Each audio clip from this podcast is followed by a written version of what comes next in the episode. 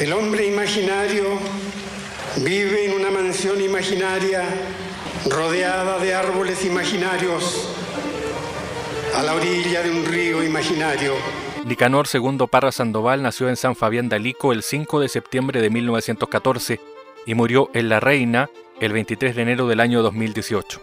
Nicanor Parra fue un poeta, profesor, físico e intelectual chileno, cuya obra ha tenido una profunda influencia en la literatura hispanoamericana. Es considerado el creador de la antipoesía y es para muchos críticos y autores connotados, tales como Harold Bloom, Niall Beans o Roberto Bolaño, uno de los mejores poetas chilenos.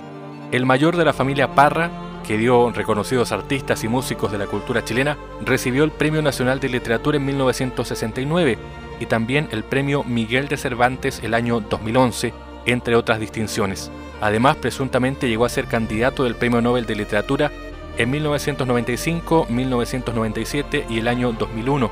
Dicha candidatura, de hecho, en el 2001, aún no es confirmada por la Academia Sueca. Su obra ha sido traducida a numerosos idiomas como el inglés, el francés, el sueco, el ruso, el checo, el finlandés y el portugués. Entre sus traductores anglohablantes figuran reconocidos escritores como Allen Ginsberg, William Carlos Williams, Thomas Merton y W. S. Merwin.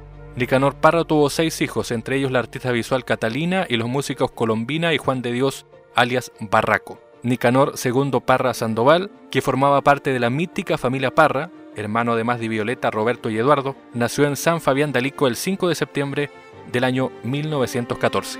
Vuelve a sentir ese mismo dolor, ese mismo placer imaginario y vuelve a palpitar el corazón del hombre imaginario.